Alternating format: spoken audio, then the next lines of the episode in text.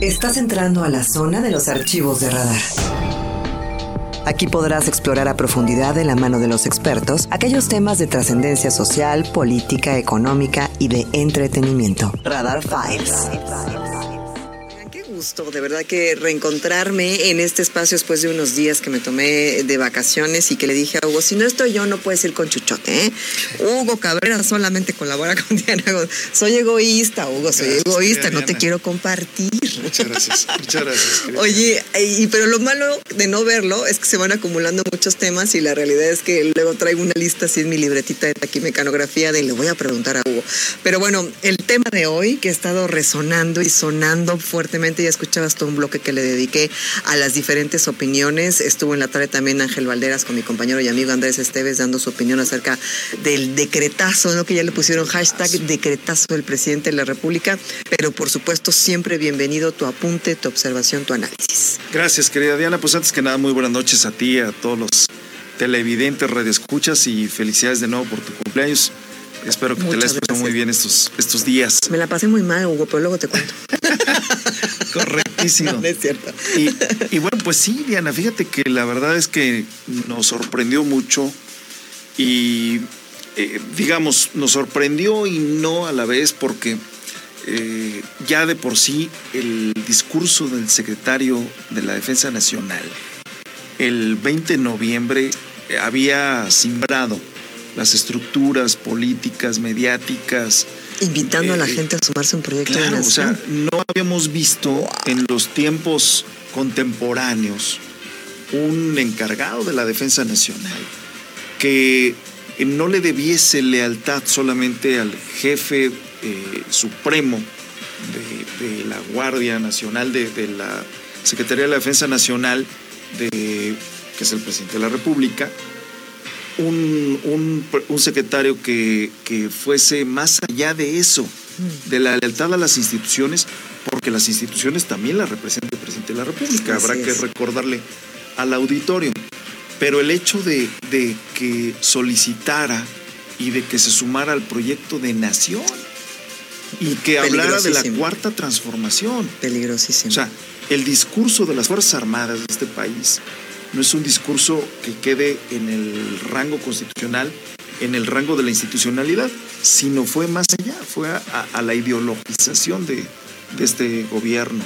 Entonces, la verdad es que sí, fue ahí un, un tema que generó una enorme controversia, pero pues, si eso fuera poco, después vemos, escuchamos, leímos este decretazo, como bien lo señalas, como está bautizado en las redes sociales, y, pues pasándose por alto, que eso es algo que, debemos tocar, en la posición, por ejemplo, muy inteligente, muy interesante de la barra mexicana de abogados, que está en contraposición, digamos, de lo que se está señalando en este acuerdo, que violenta la manera en que se reforma la constitución, porque estamos en un, en un régimen constitucional de una reforma rígida, es decir, la constitución no tiene una reformabilidad mm. igual que las leyes, con, una, con una mayoría eh, simple o una mayoría absoluta. Hay siempre, eh, digamos, controversia en estos términos. Pero lo que es un hecho incontrovertible es que la constitución de nuestro país tiene un, un proceso de reformabilidad diferente con una mayoría calificada en donde las dos terceras partes de las dos cámaras tienen que votar en un sentido y adicionalmente el 50% más uno de las cámaras locales o de los congresos locales, cosa que se va eh, a través de este fast track, utilizando este anglicismo, el presidente y decreta lo que ya vimos en estos tres artículos en donde se declara, y lo tengo a la letra, se declara de interés público y seguridad nacional la realización de proyectos y obras a cargo del Gobierno de México asociados a infraestructura de los sectores comunicaciones, telecomunicaciones, aduanero, fronterizo, hidráulico, hídrico, medio ambiente, turístico, salud, vías férreas, ferrocarriles en todas sus modalidades, energético, puertos, aeropuertos y aquellos que por su objeto, características, naturaleza, complejidad y magnitud se consideren prioritarios y o estratégicos para el desarrollo nacional. Mira, Hugo, yo, yo no soy abogada, pero la realidad es que cuando, cuando yo leí eso que acabas de leer, esa, esa primera parte... ¿Sí, el artículo primero? Eh, me suena automáticamente ilegal y, y abusivo no soy abogada, pero a mí me suena eso. Por supuesto, claro, ¿no? Bueno, digo, ya en una segunda parte, pero de primera instancia, y e, es como, es, es una imposición, pues muy brutal, ¿no? Por supuesto, no, por supuesto. Mira, nos vamos a, en contraposición a lo que dice la barra mexicana de abogados, donde eh, además de ser un, una, un organismo que aglutina a abogados muy connotados, eh, han estado ellos eh, con el tema constitucional, con el tema del análisis de este, de este acuerdo que fue publicado el 22 de, noviembre, o sea, decir, a, unas horas. Y ellos, fíjate lo que, lo que están señalando que me parece muy interesante. Primero que nada, la división de poderes, o sea, cuando hablan de la de, de, de que está al margen de la ley, al margen, por supuesto, de la Constitución, lo primero que ellos señalan es la división de poderes en tanto que pretende imponerse indebidamente sobre las leyes emanadas del Congreso de la Unión. Es decir, efectivamente, el Ejecutivo Federal viene a suplir el trabajo, el quehacer de las cámaras. Exacto. Viene a, a suplir ese principio de reformabilidad de la Constitución de la que estamos hablando. Y entonces se va por esta vía, a través de este acuerdo a través de este decreto y entonces está eh, eh, legislando de manera muy rápida, porque además también otra de las cosas que llama la atención es que da cinco días para que las dependencias encargadas de esto puedan generar las autorizaciones correspondientes. Mira, ya habíamos visto, y esto cuando la opinión pública, los analistas políticos, los analistas en materia de, derecho eh, constitucional especialmente, habían venido ya señalando y habíamos visto, yo creo que todos estamos metidos en la cosa pública, el tema de esa, digamos, esa predilección del Ejecutivo Federal, que además rompe con lo que se había dicho en campaña, porque recordarás que el discurso del hoy presidente había sido siempre eh, en una situación de crítica al ejército, Exacto. a las Fuerzas Armadas de este país. Por supuesto. Llega al poder y les entrega. Porque además también el otro tema del que no hemos comentado y que va, como dicen, junto, eh, con, pegado. con pegado, exactamente, es el tema de la opacidad en las obras en las que ha participado las Fuerzas Armadas, especialmente la Secretaría de la Defensa Nacional, el Ejército. Así es no hay una claridad y eso sí, muchas dudas y mucha suspicacia sobre las obras, estas que están precisamente protegiendo el presidente.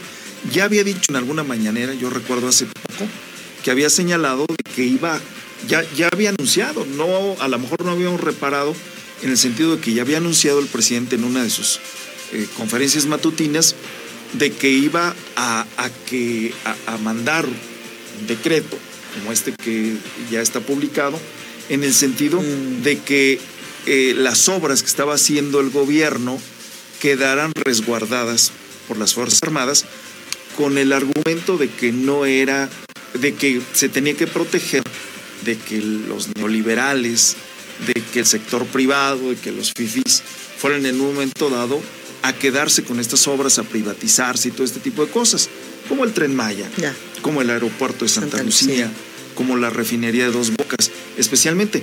Pero siendo francos, ve el catálogo de opciones que establece este artículo primero del decreto, en donde hay una serie de temas, una serie de renglones de, la ejecución de obra pública que le deja abierto y que al final de cuentas, en otras palabras, es dejamos en manos de las Fuerzas Armadas. Es decir, a ver, sector privado, quítale al ejército estas obras.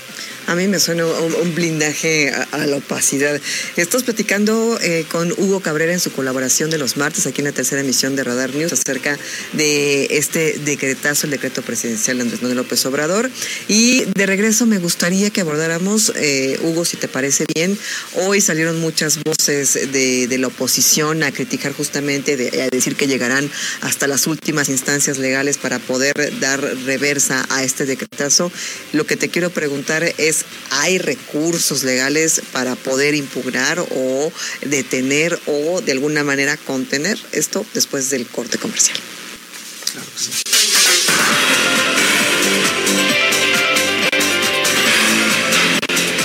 Platicando con Hugo Cabrera completamente en vivo. Todos los martes tenemos la colaboración de Hugo Cabrera. Si quieren proponernos algunos temas, si quieren eh, hacer preguntas, por supuesto que está abierta la línea telefónica y el WhatsApp 442-592-1075. Y lo que nos compete el día de hoy en la charla tiene que ver con este decreto presidencial de Andrés Manuel López Obrador, presidente de la República, para de alguna manera blindar las obras eh, públicas federales, las de más importancia, por supuesto, que sean de carácter de seguridad nacional y que esto eh, ayude a que se eviten ciertos trámites y también que se guarde cierta información. Te preguntaba yo, mi querido Hugo Cabrera, acerca de varios comentarios y varias eh, posiciones fuertes acerca de diferentes voces a nivel nacional eh, en contra de este tema y que van a buscar recursos legales para, para revocar, no sé si sea la palabra legal correcta, este, este decreto. ¿Es posible? ¿Se puede? ¿Qué, ¿Cuál sería el, el camino? Sí, claro, claro, Diana. Eh, primero comentar.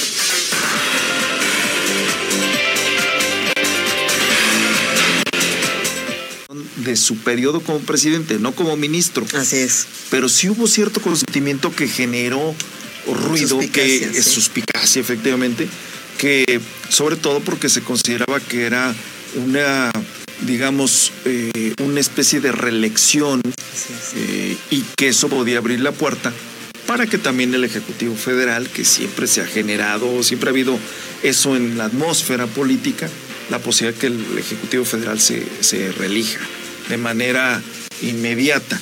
Eh, entonces, esto por la Corte, lo primero que sectores, sobre todo como el caso de la Barra Mexicana de Abogados y algunas otras eh, asociaciones de, abogados, de, profesionales de, Claro, porque, porque esto efectivamente, Diana, rompe, como bien se, señala, con eh, golpea en materia de competencia, en materia de medio ambiente. O sea, si de por sí ya se hablaba hace cosa de año y medio de que la mayor parte, alrededor del 70% de la inversión en materia de obra pública era a través de adjudicación directa.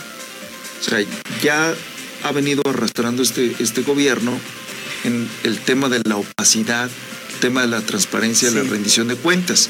Entonces, con esto, pues efectivamente termina por darle al traste a la posibilidad de la competencia, del el tema del medio ambiente, que por ejemplo el caso del tren Maya, de la refinería de Dos Bocas, está totalmente en contra de lo que se está manejando en otras latitudes de este mundo en relación a las energías limpias, en relación a... Acaba de regresar el presidente de la cumbre con eh, Justin Trudeau y Joe Biden, en donde dijo que sí, sembrando vida, uh, estamos con ustedes, ¿no? Y, luego pasan este tipo de cosas, entonces hay un doble discurso. Exactamente, entonces la verdad es que sí es, es, es por demás preocupante. Entonces, eh, yo creo que puede haber reversa a esto. Lo que evidencia también, Diana, es el hecho de que el presidente ya no quiere eh, arriesgarse lo que está pasando con la reforma eléctrica que ya hemos comentado y que seguramente será todavía pues materia para otra no tiene tiempo, está a mitad de sexenio, si no hace esto no lo va a conseguir. Por supuesto, no, pero fíjate, en el caso de la reforma eléctrica ya se echó por la borda que este periodo que termina el 15 de diciembre va a verse. Después, el, siguiente que empieza en febrero tampoco va, a, este, a discutirse. Entonces, se va a ir prácticamente hasta el siguiente verano, cuando hayan pasado el tema de la revocación de mandato, el, tema de la consulta las elecciones que hay en varios estados de la República en el 2022. Entonces, si sigue ese camino y además con la alta posibilidad de que la reforma eléctrica que presentó el Ejecutivo y que se ha venido discutiendo sobre todo en el Senado de la República, eh, ya está descafeinado, por así decirlo. Si esto se manda por la vía ordinaria de la reforma a la Constitución al artículo 26, lo más seguro es que también pudiera abortarse.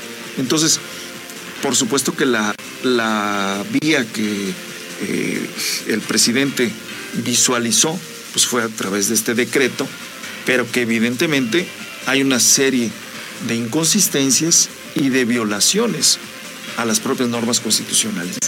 Yo creo que, que esto será en unos días más materia de que en la Suprema Corte de Justicia de la Nación lo, lo determinen como inconstitucional. Y sin duda vamos a darle seguimiento, que es un tema interesantísimo. De verdad que es, que es muy interesante, apasionante. Le daremos seguimiento, por supuesto, en este en otros espacios del Grupo Informativo Radar. Hugo Cabrera, como siempre, muchas gracias. No, al contrario, querida Diana, Tengo una muchísimas lista gracias. de temas de platicar contigo. No, hombre, hay, muchas, hay muchas cosas. Me llamó mucho la atención lo que también informabas al principio y que ah, vamos a comentar desde la otra ocasión. Están, está también cayéndose la posibilidad del segundo piso Sí, sí, sí. de, lo- de- de esta nueva vialidad. ese es un gran tema Es, también. es un tema que la verdad llama la atención. Yo creo, escuché en otro espacio aquí también en esta misma empresa, que yo creo que fue un tema en donde faltó una comunicación mucho más asertiva y, y que, que obviamente también habría que ver porque no necesariamente abrir vialidades Es la solución. es la solución a la movilidad, a los problemas de movilidad. Y que yo te voy a decir algo positivo, eso ya nos tenemos que ir, pero rápidamente. Me, parece acertado, a reserva de lo que tú pienses, tú has sido presidente municipal, has estado, en puestos de administración pública desde hace muchos años, pero creo que me parece valeroso eh, que el equipo de- del gobernador Mauricio Curi y el gobernador eh, per se eh, tengan esta valentía de echarse para atrás de ciertas cosas que a lo mejor no van por donde ellos esperaban. Creo que eso es bueno porque muchos pueden decir, no, así lo decidí así tiene que ser, así lo dije en campaña y así lo dije en mi toma de protesta y así tiene que ser. Y me parece de sabios una persona que escucha a lo que está alrededor, a sus consultores, a sus eh, asesores, a la gente que tiene experiencia, a la gente que, que domina la materia. Creo que ese es un buen mensaje. Eh, Sí, aunque también quiero decirte, me parece que fue un poco anticipado el, el haber anunciado y anticipado el haber echado. Eso venía desde la campaña. Exacto, pero el haberse echado para atrás, ¿eh? sinceramente, yo creo que. Es que tú eres eh, más old school, Hugo. Este. Entonces, Digo, te voy a finalmente- preguntar a tus hijos y dices, así es, y aquí digo yo. No, no, no, pero digo, Pero está pa mira, es que ve el ejemplo de, de Andrés Manuel, nunca se echa para atrás. Y creo que es hasta refrescante una persona que dice, ya escuché, vamos a ver qué otras opciones hay. No lo sé, mi humilde opinión. bienvenido. ¿Sabes? Es que Hugo, siempre tenemos aquí la charla. Muchas gracias. Tengan Gracias. excelente noche a todo el equipo. Como siempre, muchísimas gracias. Itzel Alvarado, Manuel Díaz Moncada, Manuel, eh, este, Mauricio González, eh, mi querida Gloria Cervantes. Yo soy Diana González. Hugo, como siempre, gracias. Y Gracias, querida Diana, muy buenas noches. Buenas noches a todos. Thank you.